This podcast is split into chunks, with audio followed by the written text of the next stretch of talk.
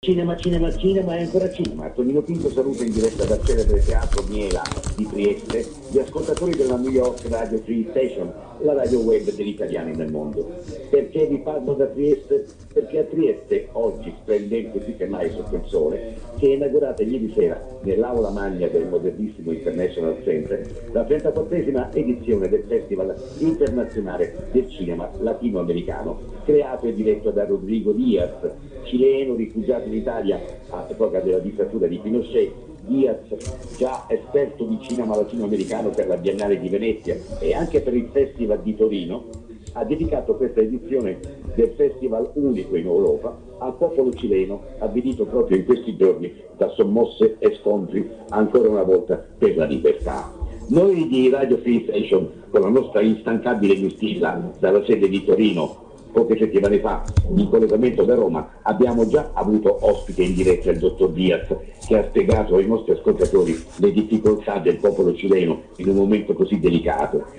Anche i protagonisti di questa 34esima edizione, diciamoci la verità, si uniscono a Rodrigo Diaz in un'assoluta solidarietà sociale e culturale che parte non a caso da una straordinaria città avvezza alla conquista della democrazia libera come Trieste. Sede quindi di un festival che proprio sul cinema latinoamericano accende i suoi riflettori per non perdere, questo è molto importante, in un'Europa sempre più confusa, almeno la memoria, la memoria nei confronti di un intero continente latinoamericano attraverso il cinema. Sì, proprio la memoria, non solo dell'importante cinema latino con la sua storia, ma della società, dei popoli che con quel cinema ha sempre evidenziato come il cinema stesso e come il cinema messicano, argentino, equadoregno, colombiano, brasiliano, solo per citare una parte di questi grandi paesi. E ieri sera il festival si è inaugurato, evento speciale, proprio con un documentario dal titolo I ragazzi di Ipanema,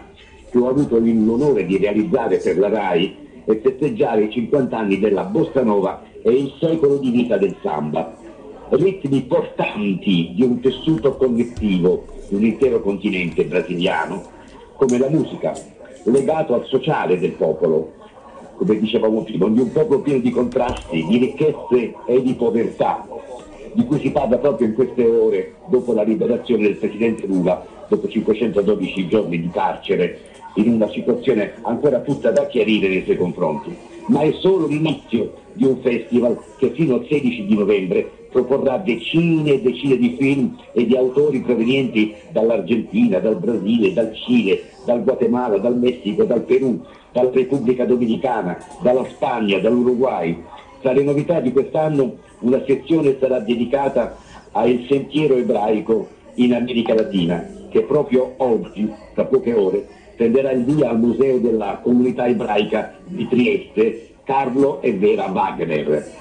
I film del concorso ufficiale invece prenderanno il via dal Teatro Miera, tra le opere quelle di tante registe donne, di tante donne, come l'argentina Maria Silvia Esteve, che propone Silvia, una storia ispirata alla cronaca di tre sorelle figlie di un diplomatico alla ricerca di verità legate ai legami familiari per ricostruire la tragica vita della loro madre. O l'opera molto attesa che la messicana Kenia Marquez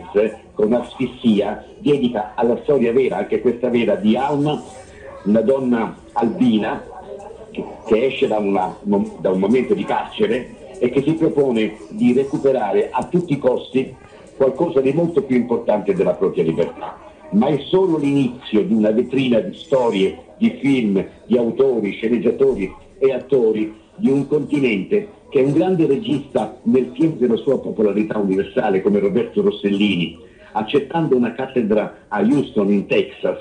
volle avvicinarsi sempre più per studiare quel cinema latino, quella fonte veramente interessante e insuperabile di un cinema, di un cinema verità, quello latinoamericano, che in Italia negli anni del dopoguerra abbiamo chiamato neorealismo. Finito. Ok. Ok.